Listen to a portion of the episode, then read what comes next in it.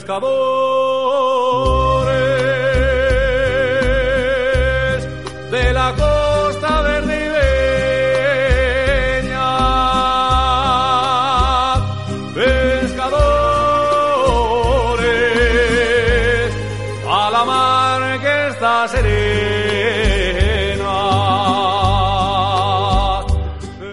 Muy buenas noches, amigas y amigos. Un miércoles más con todos vosotros desde Hoy Radio y desde el programa de análisis político por Barlovento y Sotavento. Desde Santander con todo el cariño, con una buena temperatura, unas heladas que caen muy fuerte, pero que al final luego tenemos un sol para pasear por esta costa, por estos paseos que tenemos nosotros y por toda la cornisa cantábrica y su interior, que da gusto con estas temperaturas aprovechar el tiempo. Y entrando en materia, y la verdad que hay una materia muy fuerte porque el Partido Popular lo tiene bastante difícil ahora mismo con este gobierno que tiene minoría, aunque tenga algunos apoyos, pero resulta que en el tema de la LOCE parece ser de que va a tener a todo el Parlamento en, contra.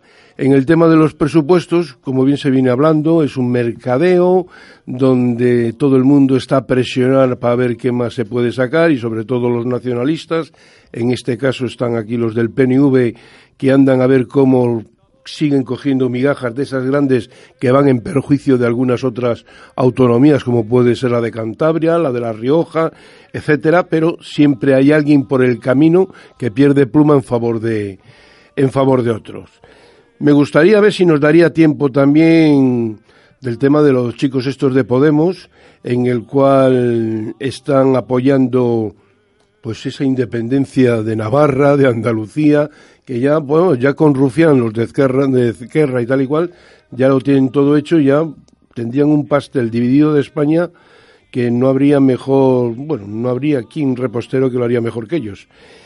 También me gustaría seguir hablando de, de este otro tema de, hombre, salir en el Parlamento ya con tanto letrerito, abusando de esa, de esa bienestar que se puede tener en el Parlamento, de ese entendimiento que se puede tener en el Parlamento, en defensa de este señor Bódalo, que es un agresor, que tiene tres años a las espaldas por agredir a un concejal socialista, que ha agredido también a una trabajadora y a su marido en Úbeda porque vendían helados en una huelga, en la cual con su derecho, pues ella de- decidió seguir trabajando. Y estas cosas están dejando al Parlamento un poquitín fuera de lugar a lo que veníamos a estar acostumbrando, donde sus señorías debatían, se respetaban y por lo menos no se llegarían a acuerdos, pero el respeto tendría que prevalecer ante todo. Y es algo que se está ahora, pues eso, y, y claro, la, la prueba está, quien está gobernando y al mismo tiempo está encabezando una manifestación, pues es difícil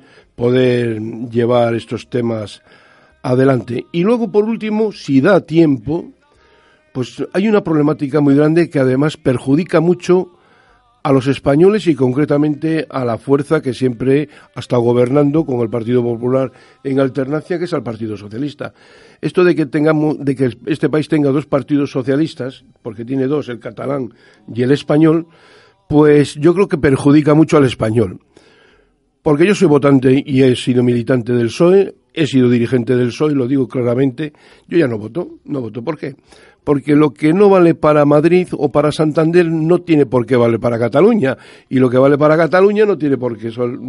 Entonces, yo creo que se están haciendo un flaco favor y el Partido Socialista español, al tener esa costilla ahí flotante con estos, yo creo que pierden votos y a la prueba está de los resultados que van teniendo. Y para hablar de todo esto, esta noche tenemos a José Manuel Igual Ortiz, diputado del Parlamento de Cantabria y alcalde de Argoños, de Arnuero, perdón, de Arnuero. Mira, qué tiro, ha sido un lesos, pero no de coche, sí, que se me ha ido la... Bueno, además, eh, todo empieza por donde además es un sitio estupendo, donde tienen además un pueblo maravilloso con una fama estupenda, con sus jornadas de, de crustáceos de esos de langosta to- Y de pimiento. y de pimientos que ha habido también. Bueno, no te voy a hacer más propaganda porque se te va a llenar luego todo aquello. Tenemos también por el Parlamento y diputado de Cantabria al diputado de Ciudadanos Juan Ramón Carrancio, que ya ha asistido más veces aquí y espero que y como no al analista político y abogado Rafael Sebrango un lebaniego muy muy querido en esta región. Muchas gracias, señor. Muchas gracias. Lo dejo aquí porque en el medio técnico tenemos a Alfonso Rivas que me está mirando como diciendo, ¿cómo te estás enrollando? Bueno, pues lo dejo aquí y el que quiera, por donde queráis empezar vosotros. No tengo un orden a mí me gustaría hablar del Alonce porque Ciudadanos está aquí y el PP también mm. y parece ser que ahí no va a apoyar al Partido Popular. Eh, no es así exactamente. Pero parecido. Para eso te lo dejo. A ver, Ciudadanos defiende desde siempre que se haga algo por consenso. Y la LONCE no está hecha por consenso. Entonces ahora, pues lo que se busca desde Ciudadanos, desde otros partidos yo no me atrevería a decir, pero desde Ciudadanos lo que se busca es el consenso. Entonces lo que se ha votado es parar su aplicación hasta que se llegue a un acuerdo. Y, porque parece ser que, que la aplicación de esta ley pues levanta muchas ampollas y nada más, pero no es, eh, vamos, yo no he oído a nadie de mi partido decir estamos en contra de, no, no. Lo que queremos es sacar adelante una ley que por una vez, de una vez por todas, desde que estamos en democracia, salga por consenso y dure unas décadas, por favor. Porque hasta ahora es un desastre. Una tras otra, un desastre con los cambios que hay. Eso es lo que tengo que decir de Ciudadanos.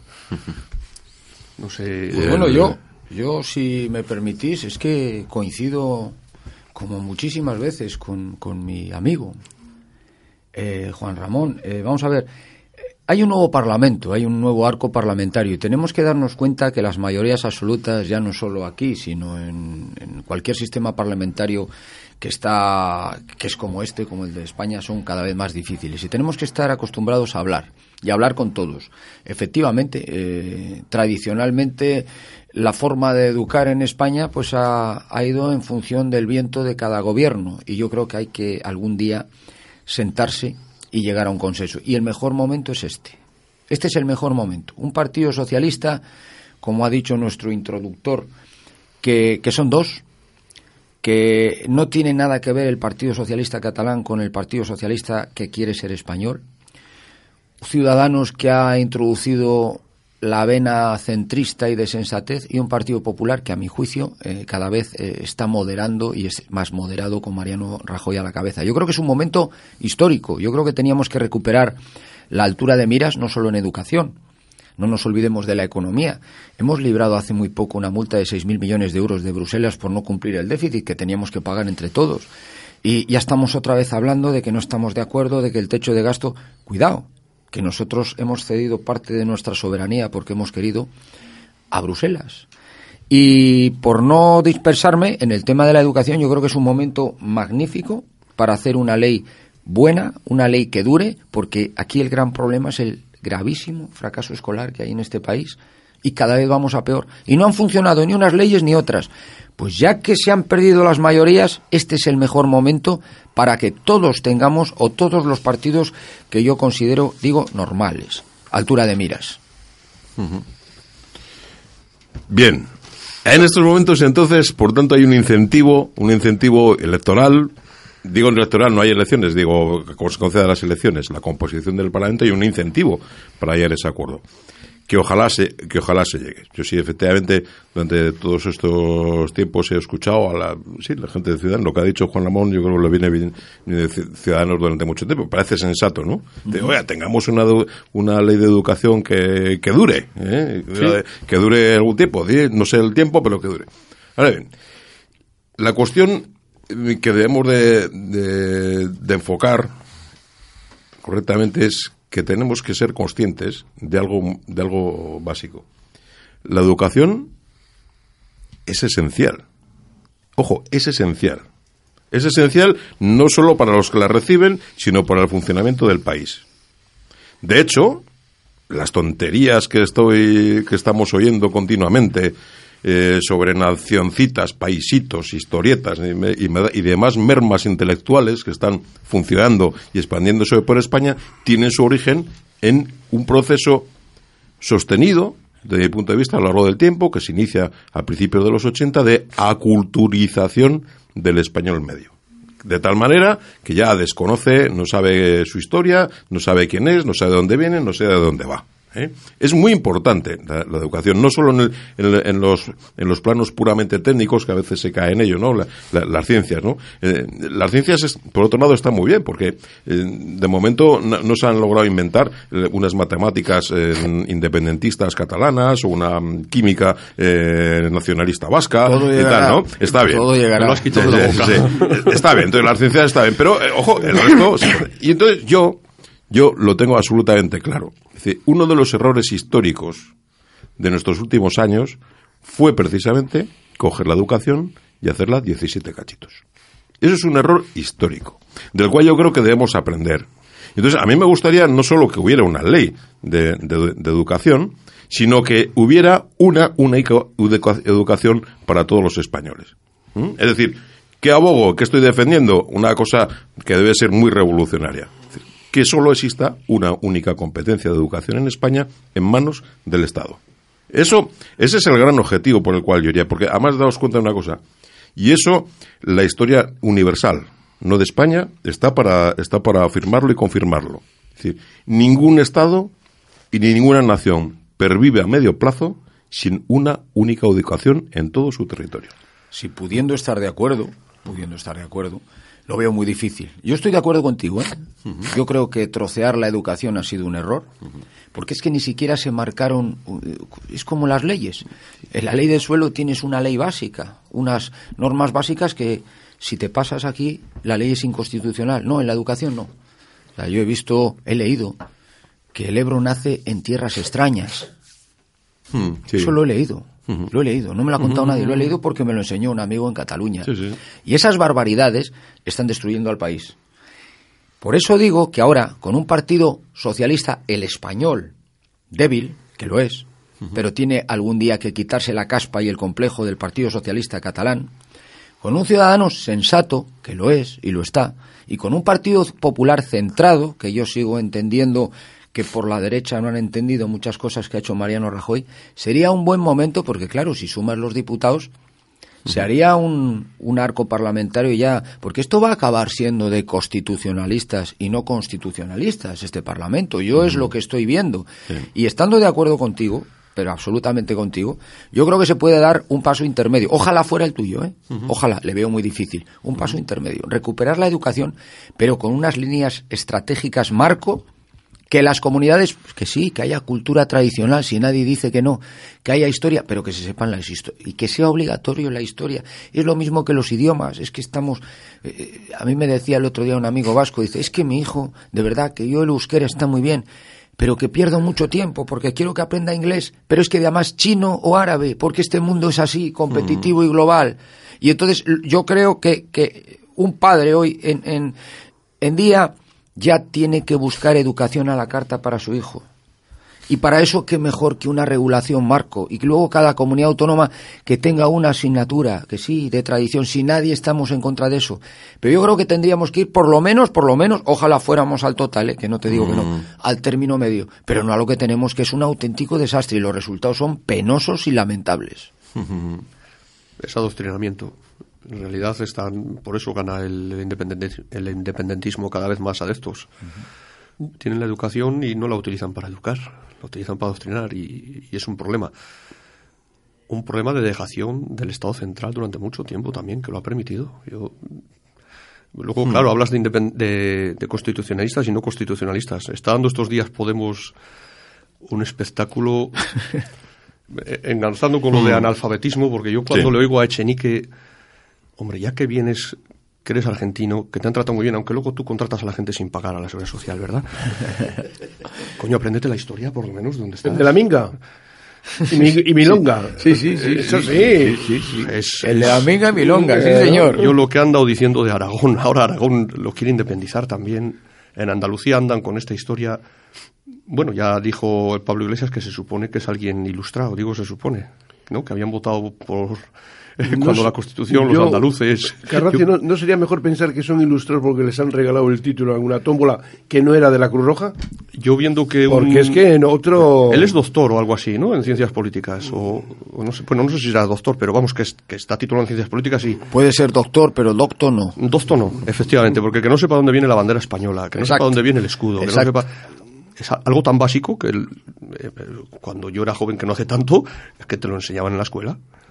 Y ahora resulta que alguien que está dando clases en la universidad no lo sabe. A eso, a eso iba a ir.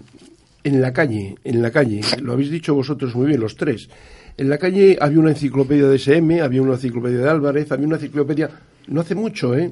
Nada más que desde que llegó la transición y empezaron a dar luego cuartelillo a las autonomías, aquellas que tenían, cambian el tema. Y es verdad, eh, la historia no se puede cambiar. Claro. Los nacimientos de los ríos tampoco. Y hay que tener, hay que tener flema para que un historiador o un geógrafo cambie de dónde están las montañas. Una cordillera no se puede cambiar, los Pirineos siguen estando donde estaban. Bueno, pues si te descuidas... Y el Ebro nace donde nace, en Fontibre, Cantabria. Y eso, es lo que se viene cambiando y viene luego lo que la gente en la calle dice. ¿Cómo es posible que el chiquillo mío le cueste tanto tiempo estudiar esto, al otro no le...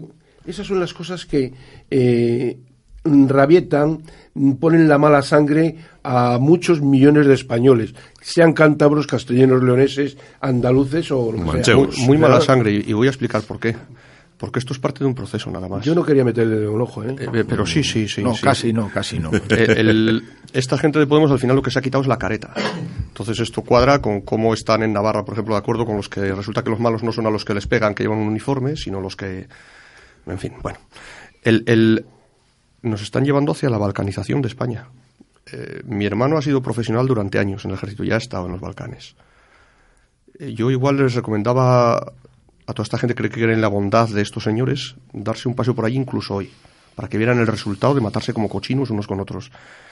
Aquí lo único que nos falta es matarnos, ¿eh? Estamos en el mismo proceso que estaba Yugoslavia. Cuando yo era un crío, Yugoslavia era un país de una extensión parecida a España, con una población parecida a España, con una renta per cápita parecida a España. Éramos países muy similares, similares. Estaba Tito, que era una dictadura allí, y Franco, que era otra dictadura aquí. Pero el nivel de vida era parecido. Cuando mueren, además desaparecen los dos prácticamente al tiempo. Y se pasa a la democracia. Seguimos siendo países muy iguales el cómo se vive ahora en España con crisis y con todo no tiene nada que ver con cómo se vive en cualquiera de las repúblicas que ha quedado dividida Yugoslavia. Eso por no hablar de los miles y miles de muertos y los abusos que ha habido. ¿Qué nos quieren llevar? ¿A una situación igual? A mí sí me fastidia todo esto, por no decir algo más fuerte. No, y, preocupa, es, un proceso consciente. ¿eh? Que no, es Ninguna, no es ninguna quimera lo que estás diciendo y preocupa, porque cada día estamos separándonos un poco más en vez de unirnos. Por eso yo hablaba de bloque constitucionalista y no constitucionalista. Es muy importante.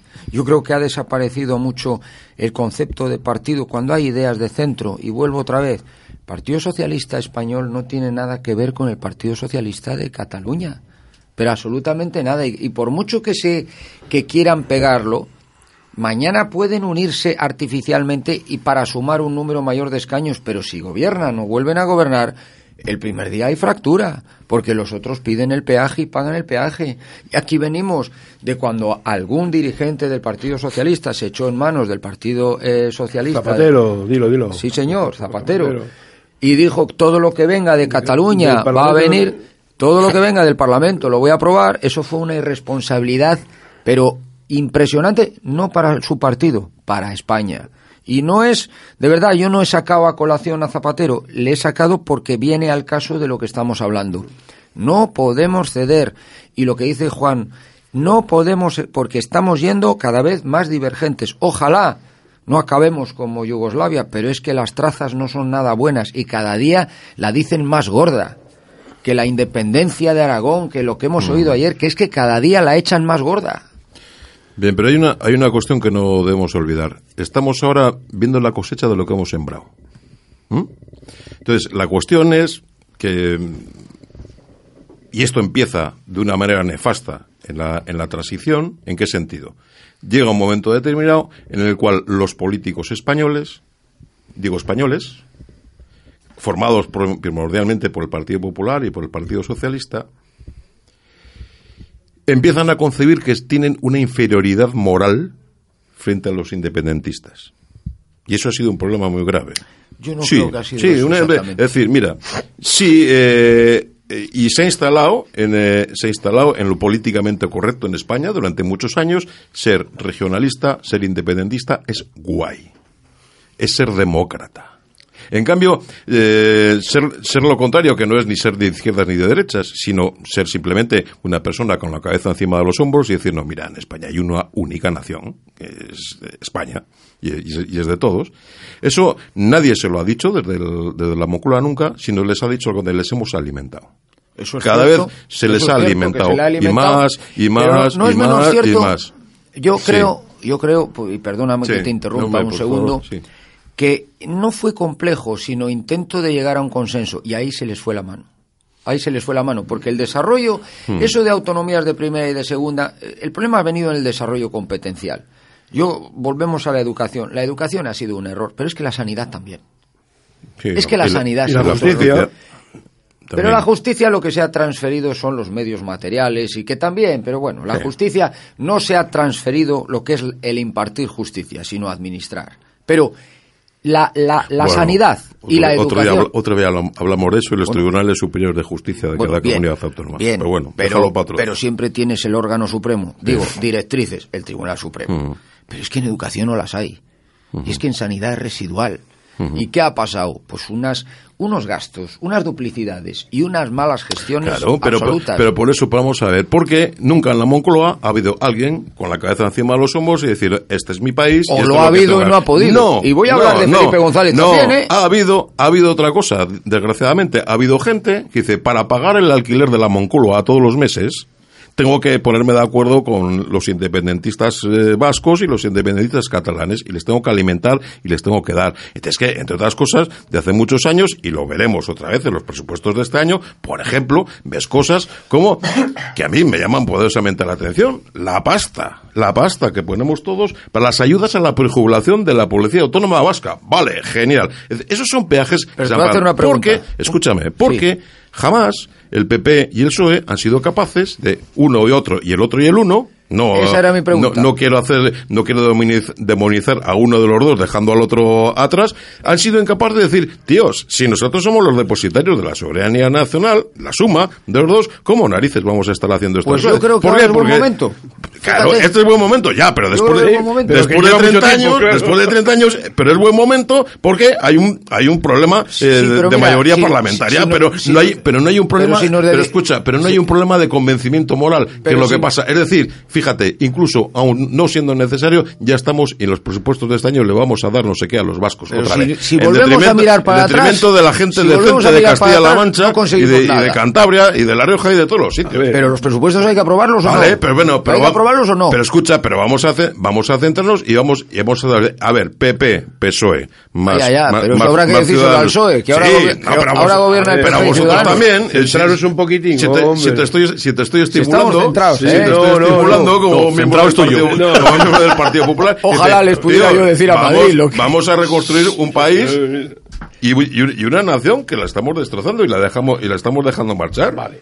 Venga, Juan Ramón. Yo es que son, estoy en una mesa rodeado de bien pensantes. Eh, yo pienso que ahí es bastante peor.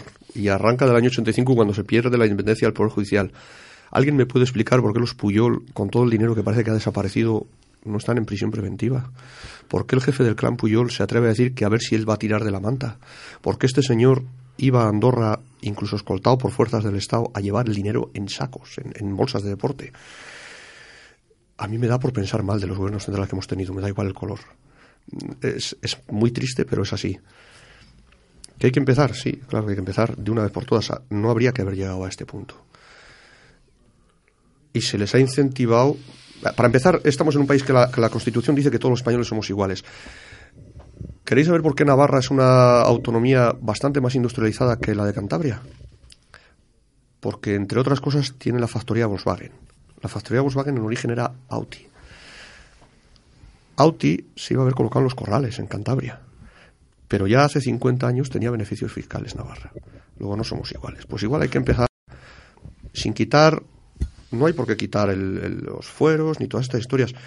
Habrá que adecuarlos para que no haya exacto. Eh, Armonización fiscal, está claro. No se ve interés por ninguna parte. No, no, que es muy difícil. Por ninguna. Y el partido tuyo que aquí lo ha defendido, en el País Vasco ha votado en el Parlamento a favor de no tocarlo. Y a nosotros eso nos ha costado no sacar parlamentarios en el País Vasco, porque hemos defendido armonizarlo, no quitarlos. Yo entiendo que hay una tradición cultural y que parece que les quitas algo propio. Bueno, no, no, no hablemos de quitarlos. Hablemos de que haya el mismo coste y las mismas oportunidades en Navarra o en Vitoria que en Burgos o que en Madrid. Bueno, pues parece ser que eso está feo decirlo. pero es que, pero, fíjate una cosa, que antes decías, decías tú que era, que era, que era difícil, que era difícil. Sí, seguramente es, pero mira, hay un dicho que es mejor pones una vez colorado que mil veces amarillo. ¿eh? Y entonces, yo ya la cuestión la, la planteo, vamos a ver, o sea, si es, es difícil porque, porque los, el PNV, eh, todos los catalanes, ¿qué, ¿qué, van a hacer? Van a protestar, eh, van a chillar ¿Qué pasa? ¿Que van a salir a la calle pidiendo la independencia? Coño, pues eso lo están haciendo ya. ¿Nos van a invadir? ¿Van a sacar eh, tanques a la, a la, a la calle para atacarnos en Castilla-La Mancha o en tal?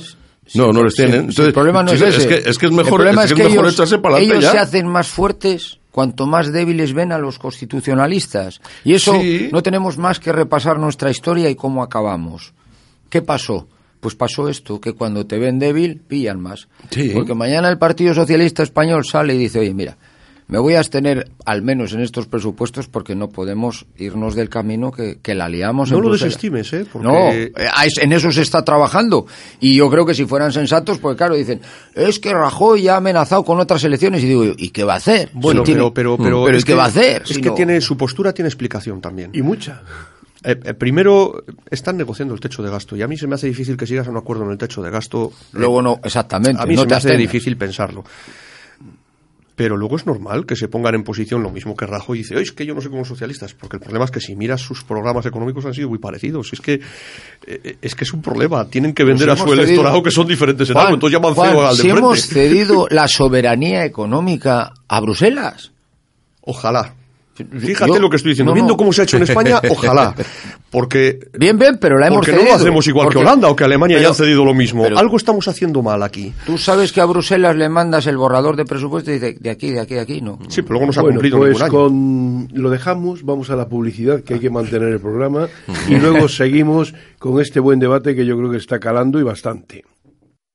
Oíd Radio. Si quieres marcar la diferencia, conéctate. Los sábados no volverán a ser lo mismo.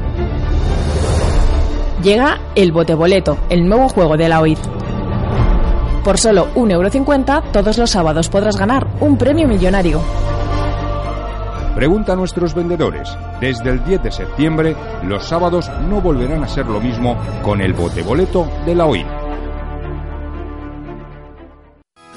Para impresión offset o digital, Soid Artes Gráficas. para serigrafía, diseño y maquetación, Soid Artes Gráficas. para filmación, papelería o regalos de empresa, Soid Artes Gráficas. en Soid Artes Gráficas la imprenta que necesitas. Soid Artes Gráficas está en la calle La Cerámica, Polígono de Torrellerro. Teléfono 925 05 40 00, Talavera. ¿Te gustaría saber qué sitios poder visitar en Camargo? ¿Conocer la agenda más completa del municipio? ¿Y sus noticias, historia y personajes ilustres? Todos estos contenidos y muchos más en camargoturismo.es, el portal más completo de Camargo, tu página web.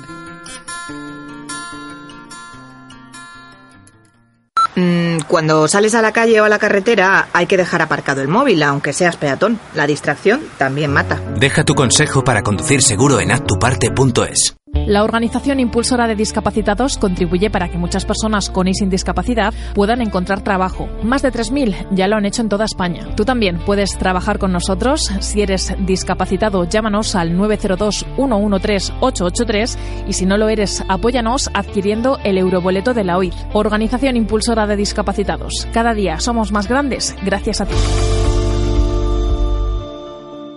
Buenas tardes, señor. ¿Qué desea? Un café con leche y un sobao del Andral. ¿Café colombiano o de la India? ¿Azúcar o sacarina? ¿Leche templada o caliente? ¿En vaso o en taza? Como le dé la gana. Pero el sobao que sea del Andral. Porque hay muchos tipos y formas de tomar el café, pero los sobaos sobaos y las quesadas quesadas son las del Andral. El Andral, sobaos y quesadas made in Celaya.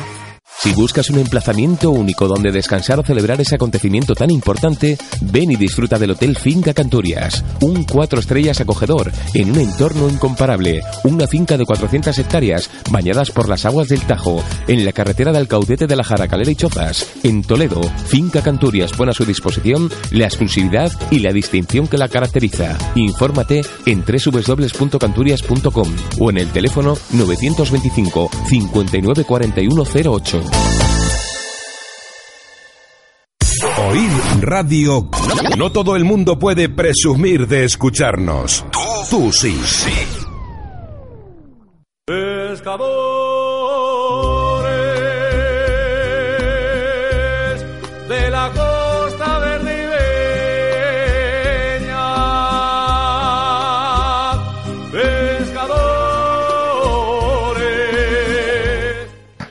Pues nada, amigas y amigos, retomamos el tema y la verdad esto estaba con un debate bastante caliente, pero con argumentos de mucho peso, porque se estaban hablando de las diferencias y de todo aquello de que nos venía perjudicando una cosa con la otra en comparación con dónde residas, dónde vivas y dónde estés. Y además con algunos caprichos políticos que la verdad no hay por qué consentirlos, porque van en perjuicio del ciudadano de, de a pie. Pero si eh, metiéndonos y metiendo no el dedo en el ojo ni con acritud, pero sí mirando las cosas con un poquitín de sentido común, y yo, desde mi modesta opinión, que no lo digo con mala fe, lo digo como lo siento, yo creo que se están cometiendo unas grandes salvajadas, por decirlo con un adjetivo un poquitín tolerante, en, dentro de algunos miembros del Parlamento, dentro de algunos miembros dirigentes políticos y dentro de mucha gente que está alrededor mm, de esta movida, pero no de música ni de, ni de copas, sino de movida de crispación, de movida de estar calentando el horno porque no ganan y cuando no ganan y pierden un millón de votos, lo único que hacen es rascar y rascar por aburrir y aburrir y están dentro del Parlamento y están luego en la calle jaleando al personal, bien por desahucios, bien por reivindicaciones de estas, bien porque ahí hemos tenido ocho concejales a título mm, personal del, de, de Madrid, que al mismo tiempo que estaban en una cosa estaban luego en la otra. Y luego resulta que una de ellas una de ellas con unos valores catastrales, pero que ya las quisiera cualquiera para ellos, ¿no? Pues así es la gran hipocresía de mucha gente que está en algunos sitios que no tendría por qué estar, a mi juicio. Y claro, tenemos también a este señor que está en la cárcel, que hemos hablado al principio, que iba en las listas, al final no pudo ir por una agresión que tuvo con un concejal socialista y con una trabajadora, un tal Bódalo, que, que por nada estos de Izquierda Republicana, los de Bildu y los de Podemos, que no son todos unos, pero son todos el mismo paquete, se nos ponen con pancartas dentro del Parlamento, yo creo que haciéndole perder desmérito y perder seriedad a lo que es esa institución, que ahí siempre se ha tratado de señorías con todo el respeto, aunque las ideas vayan por, por contra por contra, pero al final siempre ha habido lo que ha habido el respeto. Y a mí me gustaría que eso, de una vez por todas, llegaría a la opinión pública y que seríamos nosotros los que estamos en la calle decirle, señores, está todo muy bien, pero esa agresividad no puede ser. Pues es que es un problema. Y es un problema que tomemos como demócratas a unos señores que no lo son.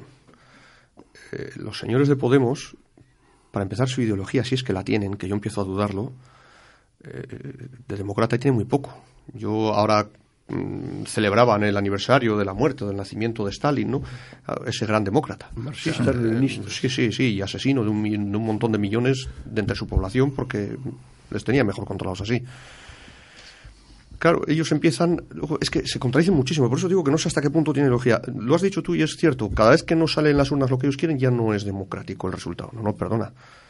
Ayer estuve en otra tertulia en radio con un diputado de Podemos de aquí hablando del plan general de Santander, que se ha tumbado y tal, y, comentaba que es que la sociedad civil, en un momento dado digo, pero bueno, la sociedad civil está representada en el Parlamento, ¿verdad? Es que parece que solo es lo que ellos deciden ser la sociedad civil. La asociación, eso, de antidesahucios, de no sé qué, que está muy bien, siempre que den amparo de verdad a los que desahucian, no que les utilicen políticamente para sacar ventaja, que es lo que están haciendo en muchos casos. Y luego, de todas maneras, me llama la atención porque el comunismo, y estos señores de base son comunistas, con todo lo odioso que es lo que ha hecho el comunismo durante más de un siglo, el, el, asunto es que es internacionalista. Sin embargo, aquí, como se han echado en manos de los independentistas y las diferentes mareas y corrientes y historias que se han montado para llegar al poder a cualquier precio, me da la sensación que ahora les están canibalizando. Porque el comunismo es cualquier cosa menos disgregador. De hecho, la Unión Soviética la hicieron aplastando países, juntándolos de cualquier manera, pero, pero eran unitarios. Sin embargo, estos señores, un país que tiene siglos y siglos de historia como una entidad única, común, con un patrimonio común, con, una historia, con una cultura, con unos valores culturales comunes, lo quieren deshacer ahora de repente. Yo no tengo claro si son oportunistas sin más, si de verdad tienen ideología, no lo sé. Y, y- y cuidado, es peligroso, ¿eh? porque a última hora es verdad que han perdido un millón de votos, sumados ambos comunistas, pero siguen teniéndolo. ¿eh? Yo a Echenique y a la monja esa que hay en Cataluña, que son argentinos, los tengo pánico ya, ¿eh? Bueno, lo de Echenique no tiene nombre. ¿Y lo de la Sor Lucía? Y luego hay otra cosa que, que abundando en lo que ha dicho Juan Ramón, es que, que ¿qué va a hacer la gente de a pie cuando ve esos espectáculos? Porque se supone que debemos de ser un modelo de comportamiento, las personas que nos dedicamos a la cosa pública. Si ven lo que hacemos ahí, ¿cómo se van a contener o a mantener ellos en la calle? Entonces, a mí, me- porque claro, esto es meter presión a, los a las fuerzas y cuerpos de seguridad, porque van a tener, pues muchos, es que dicen, pero si es que por un lado entran por un lado y salen por otro, por otro lado mira qué espectáculo dan los otros. Bajan los brazos todo el mundo. Cuando no das una sensación de rigor desde arriba, esto es como digo yo muchas veces en una empresa. Si ven que el dueño es un gandul y que no va, ¿qué van a hacer los demás? Es muy difícil que haya gente responsable. O en un ayuntamiento, si ven que el alcalde pasa de todo, ¿qué van a hacer los funcionarios? Pues en un parlamento igual, somos representantes de todos los españoles y damos estos espectáculos, nos meten a todos en el mismo saco. ¿Qué va a hacer las personas que, que- que trabajan y las que no trabajan y las que lo pasan mal viendo lo que hacemos nosotros? Si es que muchas veces, si, si- si es que muchas veces les damos la razón. Sí, de- eh, bueno, está claro que estáis hablando de, de Podemos que efectivamente está demostrando unos tintes totalitarios. Es así. Sí que es cierto que sí que es cierto que el núcleo central, representado pues primordialmente por Pablo Iglesias y alrededores, es comunista. Lo que pasa es que no se atreven a decir que son comunistas, porque en España lo mismo es decir, decir comunista que decir falangista, pues vende poco, ¿no?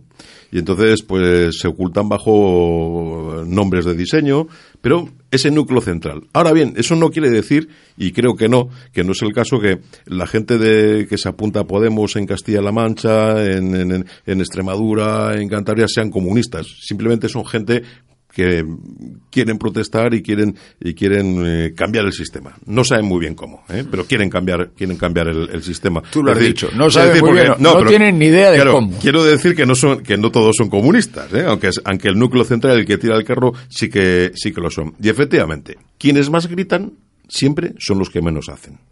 Y el tiempo me dará la razón. No va a haber votante más decepcionado en España que el votante de que el votante de, de Podemos. Eso, sí, no, eso, eso va a ser así. Ahora bien. Sí, pero se está viendo, es Ahora, verdad. sí. Donde gobiernan y tocan Claro, algo poder, claro. ya ven que no han cambiado el sistema para nada. Cuatro gestos y cuatro tonterías. No, a ver, porque además, fíjate, están jugando, están jugando a la, a la historia esta, están jugando a los paisitos, a las nacioncitas y tal. ¿Por qué? Eso lo, eso lo haces, evidentemente, primero para provocar y en segundo lugar para despistar. Entonces, ten- tengamos a la gente centrada en esas historias y olvidémonos de lo importante. Bueno, pues miren, lo importante hoy en día, para mí, como ciudadano, como ciudadano español y para la mayoría de la gente, no son las nacioncitas ni los paisitos.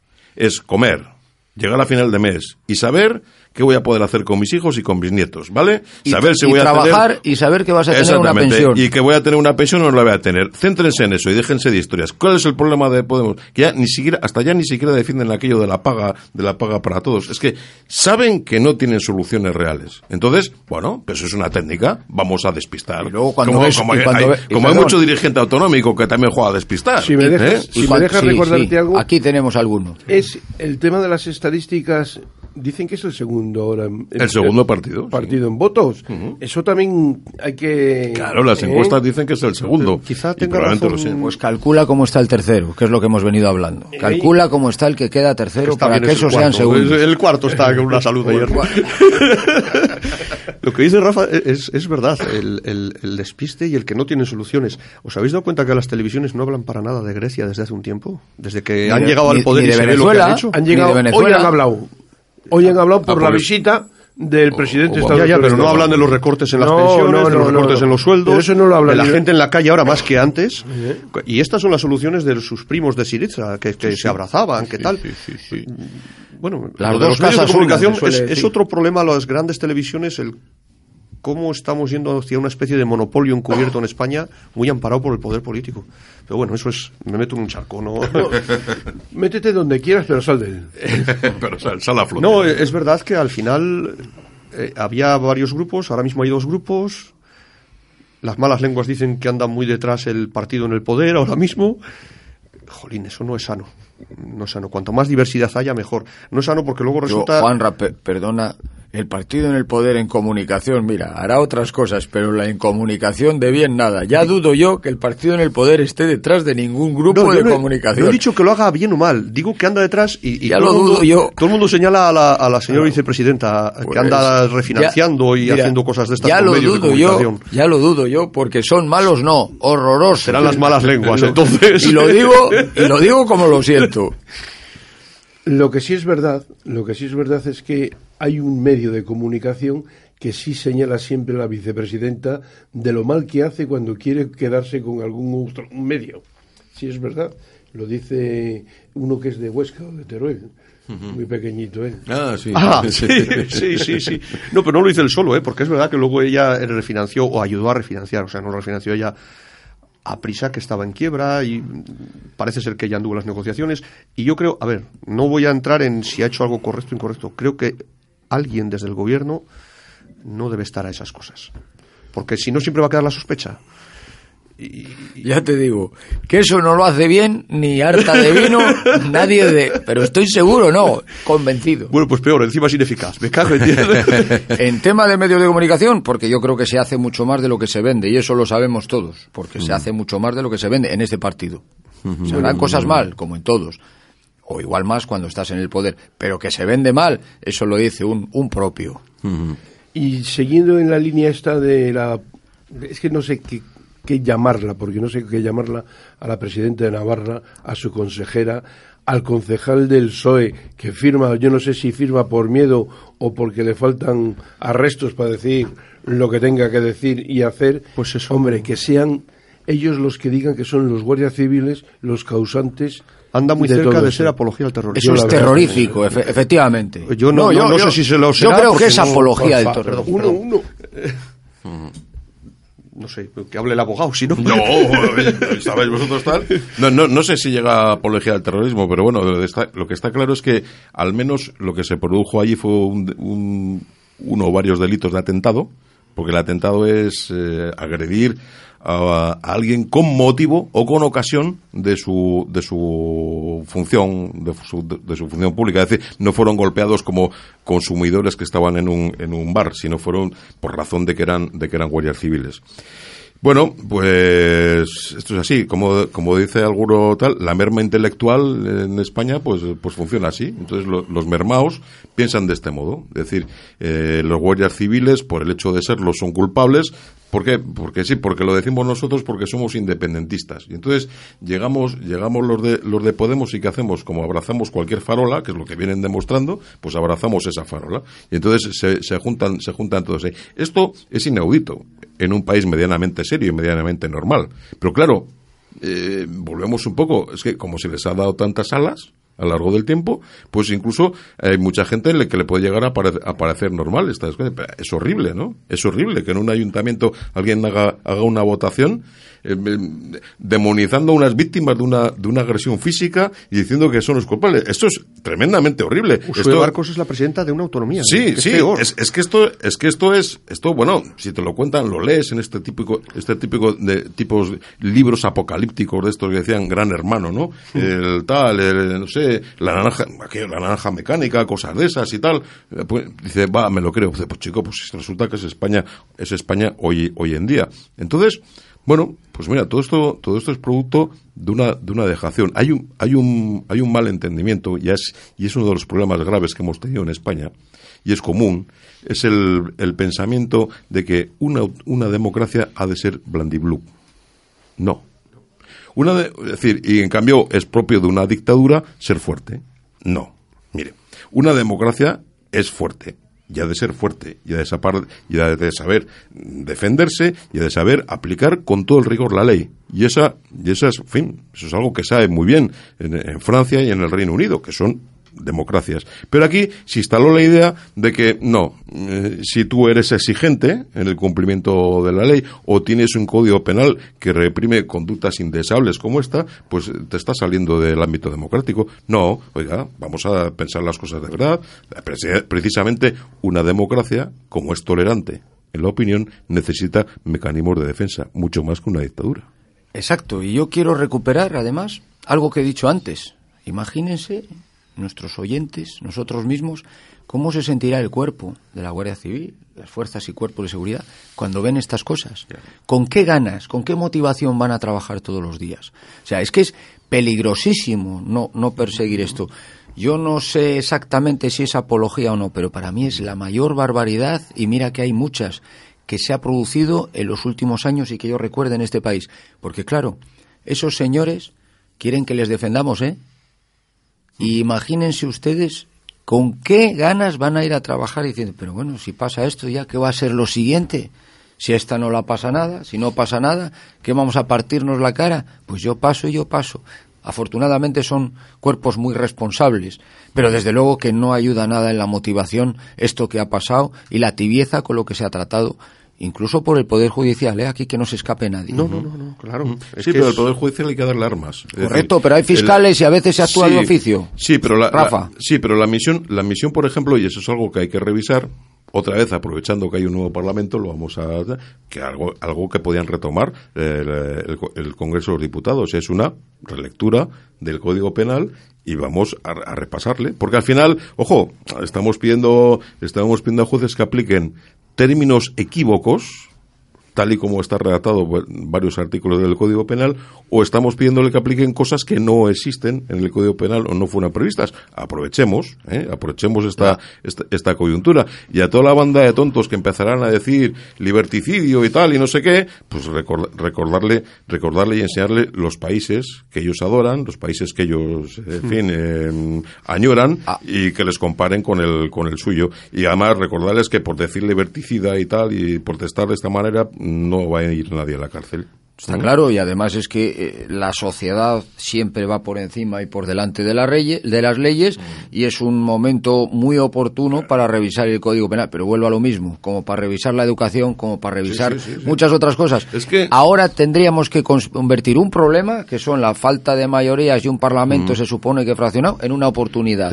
Y ahí hace falta altura de miras, Rafa. claro, y te lo voy a decir de manera muy breve porque yo creo que no se concibe. ¿Eh? el concepto que voy a, la necesidad que, que mismo te voy a trasladar, es que no es solo gobernar una legislatura, es que necesitamos reconstruir un país. Sin duda. Reconstruir un país. Y yo es que oigo hablar de, de, retocar leyes, que evidentemente, pero es curioso que en el programa, con todos los partidos que se han presentado, salvo nosotros, nadie llevaba devolver la independencia al Poder Judicial. ¿Verdad? Al final eso me da mucho que pensar. Di que, bueno, parece ser que hay acuerdo y que se va a tratar el asunto. Es que es lo primero.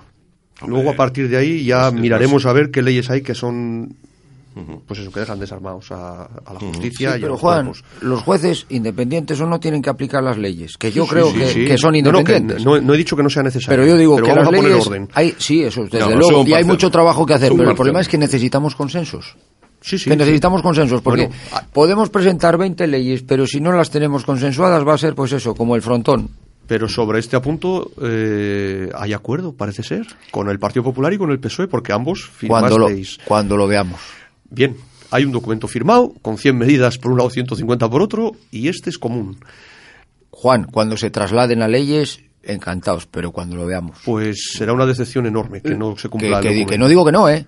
La verdad es que nosotros estamos hablando de, las leyes, los jueces, en la calle, que es lo que yo traslado aquí para que vosotros, unos como analistas y otros como que sois diputados, y las leyes se hacen en el Parlamento. Y la gente se queda muy, muy desarbolada con una cara de, de flema de decir, pero bueno, ¿qué nos hacen? Y digo, eh, poniendo ejemplos, 2.500 años de, de cárcel, cuatro tiros en la nuca, no sé qué, no sé cuánto, 18 años de cárcel y en la calle. Eso la gente en la calle no lo entiende. No lo entiende. Y nosotros decimos, desde aquí, los que, los que estamos, no, es que son las leyes que están y los jueces de ahí no se pueden, no se pueden salir. Bueno, pues la gente dice, pues que lo modifiquen quien lo tenga que modificar, que son los del, los del Parlamento, ¿no? Que hagan la propuesta, lo que se estaba Dicen el tema con los violadores. Eso es algo, es una lacra, una cosa por otra, la cantidad de chiquillos que desaparecen, los violadores que están... Es algo que también la justicia tenía que ser, no, los grupos políticos que están ahora mismo en el Parlamento tenían que poner más carne en el asador y que serían más leña la que tendrían que dar. Y yo termino termino con, este, el código penal en general, en general, en ese consenso que puede haber y ahora que es la oportunidad ponerle al día, pero al día de lo que te pide el pueblo, no de lo que tú te crees que es mm, la necesidad, de lo que te pide el pueblo, porque a un padre que le violan un hijo lo que pretende, y lo digo sinceramente, aunque aquí la pena de muerte esté fuera, tal y cual, lo que, me le den a mí, que yo me le calzo. Es lo que pide un padre o un abuelo, ¿eh? Y eso no es hacer eh, propaganda ni demagogia, eso es lo que siente el ser querido al que se le han cargado a un chiquillo o a cualquier cosa. Fíjate que yo entré a política porque estaba convencido y sigo convencido que hay muchas cosas que no funcionan en la política, en los partidos y tal. Pero sin embargo, en esto voy a quitar un poco de culpa a los políticos y voy a dar y voy a decir por qué. Eh, en España está autorizada la pena de prisión cadena perpetua revisable. Hmm. Ha sido noticia hace poquito porque está aprobada hace más tiempo. El primer fiscal que la pide para un delito. Y ha sido noticia porque es la primera vez que se pide. Igual entre los que imparten justicia hay que entrarles en la cabeza que hay determinados delitos que son lo suficientemente graves como para que se planteen el pedir la cadena perpetua revisable Digo yo que en España se están cometiendo delitos, por desgracia, con más asiduidad como para que sea la primera vez que se pide, para alguien que se pide, no que se concede. Entonces, mm, tenemos un problema, al final volvemos a la educación, un problema como sociedad, un problema de falta de valores, de, ética un poco distraída, que todo vale, y, y, afecta a todos, no solo a los políticos. Al final, los políticos somos reflejos de la sociedad. Y esto, yo, el otro día me sorprendió que era la primera vez que lo pedía un fiscal. Pero yo lo que pienso además es que es que la sociedad eh, requiere y ahí estoy de acuerdo contigo, requiere medidas más duras, ¿eh? Requiere más orden. Pero lo requiere porque claro, se están viendo cosas, hay una laxitud en las leyes y en la aplicación de las leyes. Estoy de acuerdo con Excepto para las multas de tráfico y demás cosas. Y pago de impuestos. Son sanciones administrativas. No, no, pero, bueno, pero los ciudadanos eso también lo vemos. Para esas cosas sí que hay dureza de Hacienda y tal. Me cago en Lo difícil, nadie quiere mojarse. ¿Pero por qué? Mm. Porque estamos en una falta total de motivación. Mm. Todos los gremios tienen poca motivación porque ven a los ejemplos que deberían dar una serie de colectivos y como no ven nada más que lo contrario, todo el mundo baja los brazos. Y yo digo, cada uno en su minifundio, en su línea de actuación tiene que dar ejemplo. Y esa pequeña suma de todas esas cosas podría dar un país mejor. Y alguien ha dicho en esta tertulia, y es muy acertado decir, es que tenemos que reconstruir un país. Es cierto. lo ha dicho Rafa. Pues lo ha dicho Rafa, pues es cierto, estoy totalmente de acuerdo. Es que no vale cuatro años y a ver si hay elecciones o no. Tenemos que reconstruir un país. Y para reconstruir un, país hacen falta valores, recuperar valores que se están perdiendo y ahí tiene mucha responsabilidad los medios de comunicación, pero mucha. Muchísima responsabilidad. Y aquí cada uno que, que, asuma su parte alícuota de, de, la culpa. Pero para reconstruir un país lo primero que tienes que reconstruir es el valor. Lo que hemos visto en nuestros abuelos, ¿eh? Y en nuestros padres. Trabajo, esfuerzo, seriedad, que venías al colegio y te habían reído y pegado y no lo decías en casa por si acaso te caía otra. No, aquí no, aquí va el padre, la madre y el tío a, por el... no, hombre, no, no, hombre, no. mirad, mirad, hay una, hay una cuestión que ha dicho Juan, Juan yo creo que los políticos que hay son salen de la sociedad, ¿cierto? Y tú has dicho otra cosa importante, y es que mm, no nos damos cuenta, pero es algo que existe desde que el mundo es mundo desde que el hombre está sobre la tierra, que es la ejemplaridad. ¿eh? La ejemplaridad. Tú sigues el ejemplo de tu abuelo, de tu padre, etcétera. Y entonces, en, un colectivo, una nación necesita la ejemplaridad pública. Y el problema es que no la, el problema es que no la, no la hemos tenido. ¿eh? Por unos, por otros, no la hemos tenido. Entonces, al final, eh, mira, es como la, la mancha ocurrió con la mancha de la corrupción, que de, de un plano meramente político por falta de ejemplaridad, bajó al siguiente escalón, que fue el del técnico. El del técnico también dice, ¿qué hago yo aquí? Si los de arriba están haciendo esto y no pasa nada, yo también voy a hacerlo. Porque, efectivamente, es lo que tengo que decir, la, la, cabeza la cabeza, las cabezas de un país han de dar buen ejemplo a la población. No podemos permitirnos el lujo de estar más años recibiendo malos ejemplos, porque al final es eso. Absolutamente todo el mundo se desmotiva. ¿Para qué? ¿Para qué, voy a, ¿Para qué voy a hacerlo bien? Si realmente te das cuenta que de una manera u otra quien lo hace mal se ve premiado. Entonces eso es un nefasto ejemplo. Yo por eso digo que hay que reconstruir un país, una sociedad. No hemos sufrido una guerra civil en este momento, no tenemos que levantar edificios y tal, pero sí que sí que estamos absolutamente una guerra moral seguro vencidos. Estamos vencidos. Es, que lo que yo detecto es que estamos vencidos como, como sociedad y entonces eso no puedes no puede seguir durante más tiempo. Tenemos que reconstruirlo y por eso, hombre, estoy aquí con, con, dos personas las cuales ninguna de las dos me ofrece ninguna duda, que soy representantes políticos. Gracias. Pero, en fin. Eh, las altas instancias, las cúpulas de, vuestros partidos y de los que no están aquí representados debían de ser conscientes de, eso. Es decir, ejemplaridad, por favor, ejemplaridad pública. A partir de ahí, una sociedad puede empezar a funcionar y podemos amoldar el resto de cosas que nos faltan, ¿eh? de las que hemos hablado, educación, etcétera, mil, mil, cosas. Pero eso es básico. Vamos en dirección contraria, ¿os fijáis? necesitamos confiar. Al final, los ciudadanos necesitamos confiar en alguien. Pero solo te enseñan lo malo de. Porque luego es verdad que hay ¿Os acordáis de las tarjetas Black? Mm. Bueno, pues eh, ahí todo el mundo tenía mangancha con dinero oscuro, no negro, negrísimo, sin declarar. Bueno, ¿alguien se acuerda que hay cuatro señores que tenían esa tarjeta que no la usaron jamás? Pues yo creo que se le ha dado poca publicidad. Eso no fueron noticias. Claro, eso no fueron noticias. Pero, jolín, para mí sí. Tiene no, no, y para mí también, por supuesto. Tiene razón. Y, esos personajes deberían ser ensalzados. Yo se debería hacer entrevistas en los medios para... No sé los nombres de ellos. Pero no vende. Sé que hubo cuatro, pero no, sé los nombres. Pero eso no vende. Mucha razón. Algunos de ellos, algunos de ellos han sido llamados y no han querido participar en nada, ¿eh? Porque se han querido desvincular de todo el tema de las tarjetas. pero, no vende. No, no, no vende. No, pero, merecen el reconocimiento.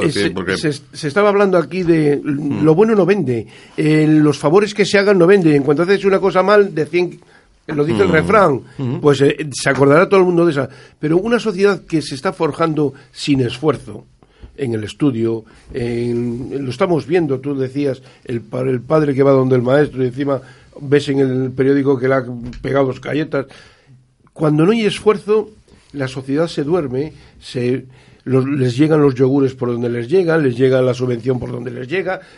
y entonces, ¿qué ocurre? Ocurre como ahora pasa en muchas comunidades autónomas, en la nuestra, por ejemplo, que no nos ponemos de acuerdo en los presupuestos, que no nos llega para esto, que no nos llega para lo otro, y entonces es cuando empieza el nerviosismo. Pero mientras que te va llegando la sopa boba, como se decía de antes, tú has visto que, bueno, a menor esfuerzo mejor calidad de vida. Pues no, hay que buscarle con un esfuerzo para tener una, una calidad de vida en condiciones. Y algo más que decir al tema. Yo solamente decir que la Guardia Civil de Navarra, aunque vuelva a haber inundaciones y siga viendo lo que tenga que haber, van a seguir ayudando al pueblo navarro, esté esa presidenta o esté quien esté. Y nada, pues daros muchas gracias. afortunadamente para todos los españoles. pues daros muchas gracias. Es de la Guardia Civil y la selección de fútbol. A Rafael Sebrango. Venga, saludos. A Juan Ramón Carrancio. Gracias a vosotros. Y a José, eh, José Manuel, José Manuel Igual.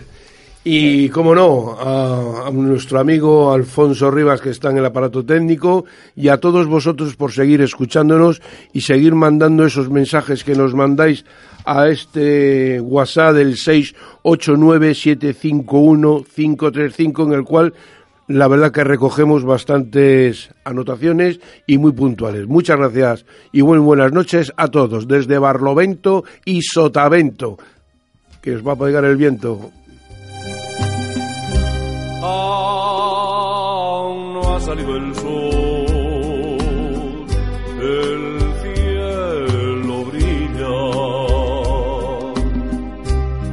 con un suave orvallar.